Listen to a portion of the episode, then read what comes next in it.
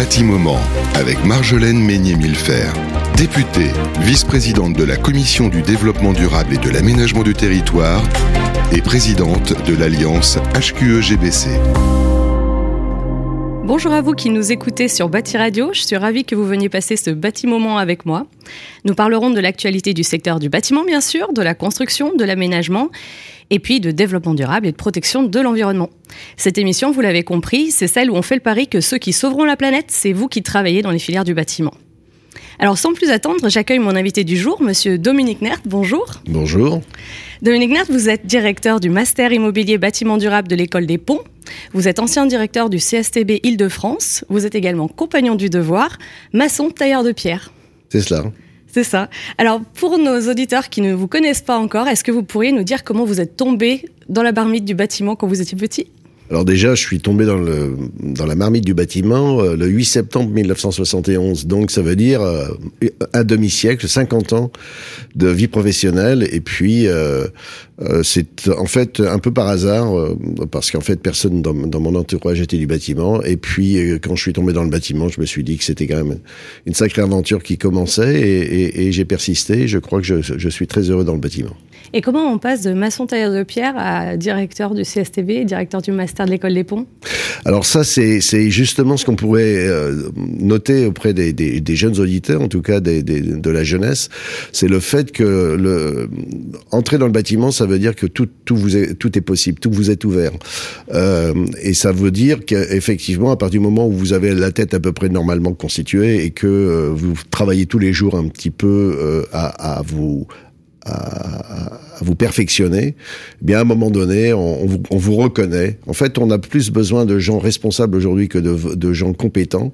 La compétence, on en trouve partout. Des gens qui veulent être responsables et qui veulent prendre des, des, des, des responsabilités je, je, me répète, eh bien, euh, on les cherche. Donc, euh, il y a une vraie capacité de progrès dans le secteur des bâtiments. Il y a une vraie capacité de progrès. Alors, si on veut parler anecdote, 8, 8 euh, septembre 71, je, je, rentre dans le bâtiment pour faire un apprentissage de maçon tailleur de pierre. Et puis, euh, en 2014, je fais un master, le master immobilier de bâtiment durable de l'école des ponts. Maintenant, j'en suis le directeur. Mais à l'âge de 59 ans, je resterai toujours le plus vieil étudiant de, de l'école des ponts. Je pense. Et euh, mais ça veut dire par là que il faut, il faut, il faut euh, effectivement, c'est quand on parle de formation tout au long de sa vie, c'est une formation tout au long de sa vie, et, euh, et il faut jamais se contenter euh, de voilà, faut, faut participer à cette belle aventure qu'est le bâtiment qui est aujourd'hui euh, fondamental dans, dans, dans, ce qui nous arrive, c'est-à-dire euh, la, la, la, aller vers la neutralité carbone. Très bien. Bah, ça tombe bien parce que finalement, on va pouvoir tout de suite passer à la section suivante qui est parler euh, de votre actualité générale, qui est la formation. Aujourd'hui, quelle est la situation euh, dans la formation? C'est quoi l'état des lieux euh, en France? Est-ce qu'on est à la hauteur de l'enjeu climatique dans nos filières? Est-ce que, au contraire, il faut qu'on se mette à niveau? Est-ce qu'il faut qu'on engage toute une nouvelle génération de jeunes à s'engager dans les filières du bâtiment? Comment ça se passe? Il y a une émission, je crois, qui est, qui est, venue, enfin, qu'on a vue au mois de juillet. Là, sur une télévision nationale qui disait qu'il manquait 25 000 maçons 25 000 maçons. 25 000 maçons en France. Mais on parle pas des charpentiers, des menuisiers, des, des couvreurs ou des plombiers ou des électriciens. Euh, je veux dire par là, c'est qu'il manque, à mon sens, aujourd'hui, 8 à 900 000 euh, hommes de métier, femmes de métier du bâtiment pour répondre euh, aux objectifs euh, à 2050, aux objectifs de rénovation énergétique et de construction euh, euh, environnementale. Donc, euh, de toute façon, on va avoir un, un, un, sacré problème, non seulement, enfin, on a un problème d'attractivité, ça c'est le premier point. Deuxièmement, de recrutement. Troisièmement, effectivement, la formation n'est pas aujourd'hui à la hauteur de l'enjeu. Donc, ça ne veut pas dire que les... En fait, tout est, tout est à reprendre dans ce, quand je vous entends bah, pas tout est à reprendre. Je pense que on, on devrait aujourd'hui, vous savez, il y a eu un task force pour euh, voir les problématiques euh, euh financières, économiques pour la rénovation énergétique. il faudrait une task force au niveau de la formation. Euh, c'est-à-dire qu'en fait, euh, un Grenelle, on va, je vais appeler ça un Grenelle, un Grenelle de la formation. Bien sûr, on ne pourra pas euh, continuer. On sait très bien aujourd'hui, vous avez un million de, d'offres d'emploi pour ne, qui ne qui ne réussit pas à trouver véritablement des gens qualifiés dans tous les métiers. Là, je parle globalement. Eh bien, notre problématique du bâtiment est, est, catastrophique. Alors, ça ne veut pas dire qu'on n'a pas ce qu'il faut. On dit que il faut il faut développer, il faut rendre attractifs nos métiers. Et aujourd'hui Comment on les rend plus attractifs Alors, prendre plus. Qu'est-ce qui, qu'est-ce qui pourrait attirer les jeunes dans ces métiers? Bah écoutez, moi je, je, je parle, il faut tout remettre à plat. Il faut tout remettre à plat. Euh, vous savez, dans les années, euh, dans les années 40, euh, être cuisinier, c'était pas terrible, quoi. Mm. Dans les années 70 ou 80, être maroquinier, c'était pas terrible non plus. Aujourd'hui, bah, les stars sont des maroquiniers, sont les, sont qui, qui travaillent chez chez Vuitton, ou ce sont les cuisiniers qui sont qui, qui sont demandés à travers le monde, les pâtissiers, les boulangers, etc. Mm. Ce sont des métiers manuels. Je vois pas pourquoi nous, prenant exemple sur eux, en tout cas, en tout cas, il y a des choses qui peuvent être euh, reprises et qui pourraient euh, nous permettre de rendre plus attractifs les métiers. Alors, il y a pas mal de départs à la retraite aujourd'hui euh, dans les professionnels du secteur bâtiment. Et est-ce que eux, ils disent assez aux jeunes que c'est des beaux métiers dans lesquels il faut s'engager? Alors, euh, oui, j'avais fait un calcul en 2018. Il y avait entre 2018 et 2022 625 000 départs en retraite. Effectivement, mmh. là, le papy boom est arrivé. J'en fais partie. Et, euh, et donc, euh, on a un gros souci, c'est que les artisans ne trouvent pas de repreneurs. Et effectivement, ils ont du mal à dire que leur métier, c'est un beau métier, mais c'est vrai qu'ils ont... Parce qu'on leur dit quand même, euh, enfin, on voit beaucoup des gens qui disent, ouais, mais tu vas te casser le dos sur les chantiers, euh, tu, tu, vas t'user euh, au cas de vent. Est-ce qu'aujourd'hui, on a pu travailler sur la pénibilité des métiers pour faire en sorte que ce qui se faisait peut-être avant, bah, ce soit plus tout à fait exactement pareil aujourd'hui?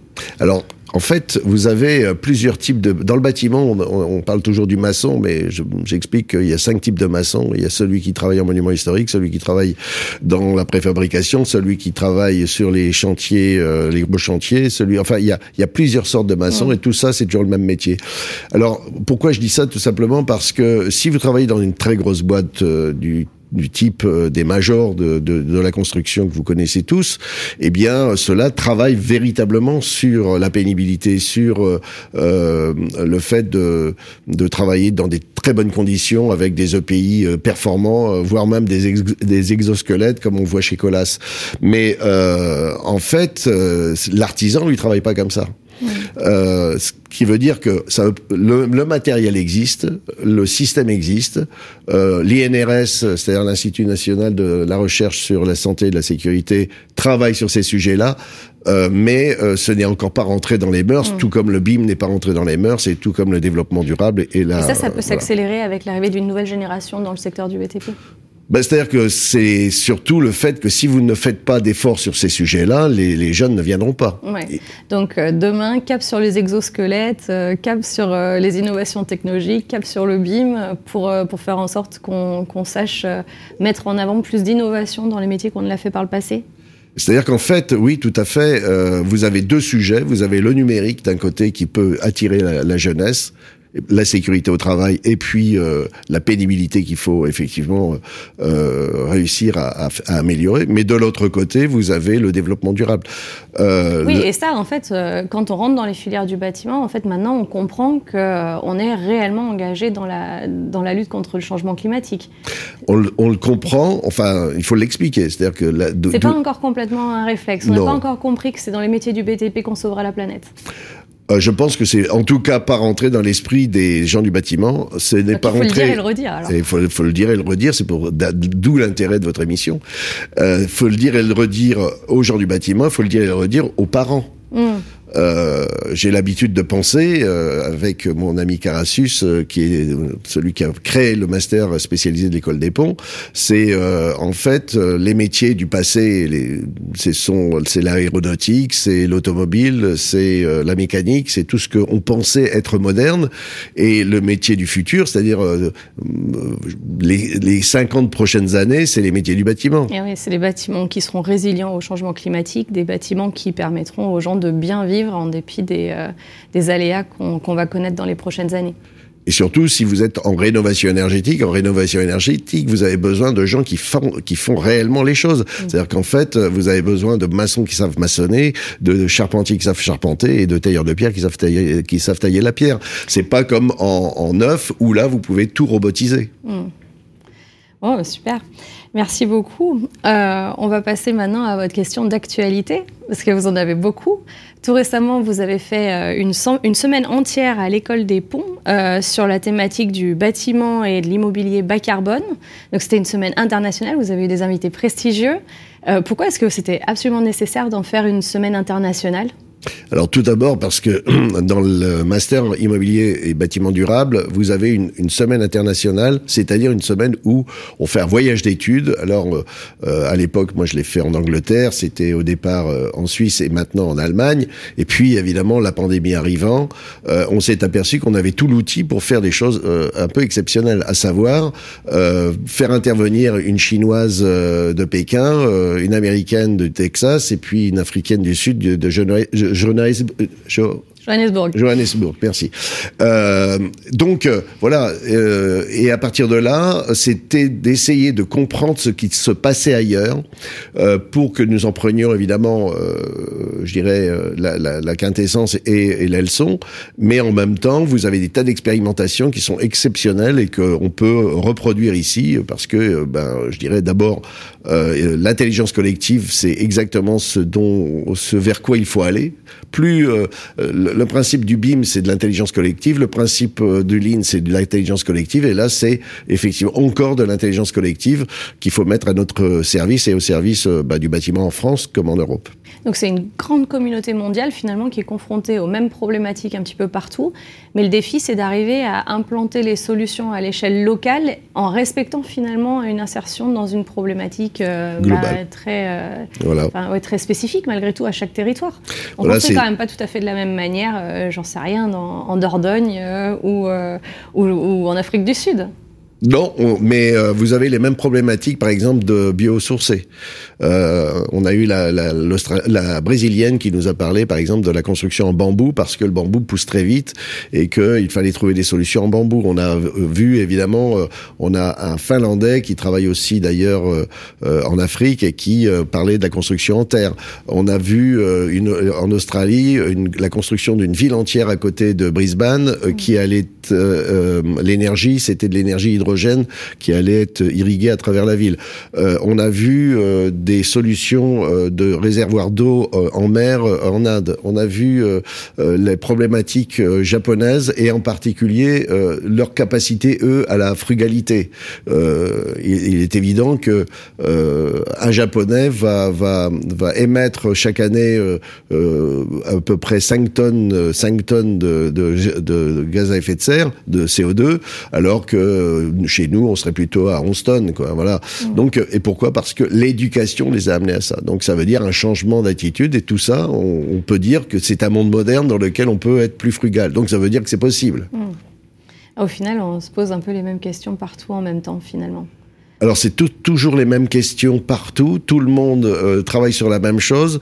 On a l'impression quand même que les intervenants que nous avions sont des gens qui sont évidemment très euh, euh, investis mais en même temps, euh, est-ce que la population suit derrière? C'est-à-dire qu'en fait, est-ce que c'est pas des épiphénomènes? Je crois pas. Je crois quand même, c'est un peu ça quand même. Mais euh, maintenant, il faut effectivement euh, essayer de trouver des solutions qui soient universelles. Et alors tout ça, vous le résumez dans votre nouveau livre, Immobilier et bâtiment durable, que vous avez coécrit avec Jean Carassus? Absolument, et qui euh, a été édité par Erol et qui vient de sortir vendredi. Là, ah, il est tout chaud, il est tout chaud. Euh, effectivement, 600 pages rédigées par 80 experts qui interviennent dans, dans, dans le master. Euh, on a aussi euh, montré, euh, fait des résumés sur des thèmes précis par 11 mastériens euh, qui doivent faire une ce qu'on appelle une thèse professionnelle dans le terme de la conférence des grandes écoles. en fait, on a la chance d'avoir à peu près 100 130 thèses qui ont été réalisées. Ces 130 thèses, c'est en fait un think tank euh, et c'est pas c'est pas banal dans, dans ce monde du bâtiment où on fait pas beaucoup de R&D. Très bien, mais du coup, on a euh, là, euh, entre euh, les, captures d'écran que vous avez pu faire pendant les visioconférences de cette semaine, qui sont disponibles, je crois, sur le, site de l'école des ponts, plus ce livre, finalement, la jeunesse qui nous écoute a, matière et ressources à, apprendre plein de choses sur le secteur du bâtiment. Malgré tout, si vous aviez un message à lui adresser à, la jeunesse qui nous écoute, qui veut s'engager dans les métiers du bâtiment parce qu'ils pensent que là, ils peuvent faire quelque chose pour la planète, qu'est-ce que vous leur diriez? Bah, Je leur dirais tout simplement que tout comme l'agriculture euh, euh, nourricière actuellement est en train de faire sa révolution et, attire beaucoup de jeunes très intelligents, euh, de gens qui ont compris le, message de la nature et le message de l'humanité. je pense que effectivement aujourd'hui, venir dans le bâtiment, c'est s'offrir un avenir certain puisque la rénovation énergétique, euh, on a à peu près 30 euh, millions de logements à, rénover en France, on en restaure à peu près 500, euh, enfin on en rénove à peu près 500 000, vous faites le calcul, il y en a pour longtemps. Et puis c'est participer véritablement à un vrai, une vraie, un vrai changement de société, moins consommatrice, plus efficace, plus intelligente et moins gaspilleuse. Donc tout ça, c'est une chance de rentrer dans le bâtiment et bah, si j'ai un petit exemple à donner, c'est bien le fait qu'en 50 ans, on peut, ça, ça, ça, paraît long, mais pas tant que ça, on peut effectivement partir euh, de la pierre et arriver euh, à, à, à transmettre. Merci beaucoup euh, Dominique Nert, merci pour, euh, pour tous ces éclairages et puis merci pour, euh, pour cet optimisme que vous transmettez à la jeunesse. Retour à vous chers auditeurs, merci de nous avoir écoutés. J'espère que vous serez au rendez-vous pour notre prochain bâtiment. Vous pouvez et vous êtes invités à laisser vos commentaires et réactions sur le site de Bâti Radio. On espère qu'on en aura beaucoup. Et puis on vous dit à bientôt. La prochaine fois, je recevrai Yamina Saeb qui est auteur du GIEC et spécialiste des questions constructives. Elle nous parlera du rapport du GIEC et de ce qui se passe niveau climat. Merci. Un bâtiment avec Marjolaine Meignet-Millefer, députée, vice-présidente de la Commission du développement durable et de l'aménagement du territoire et présidente de l'Alliance HQE-GBC.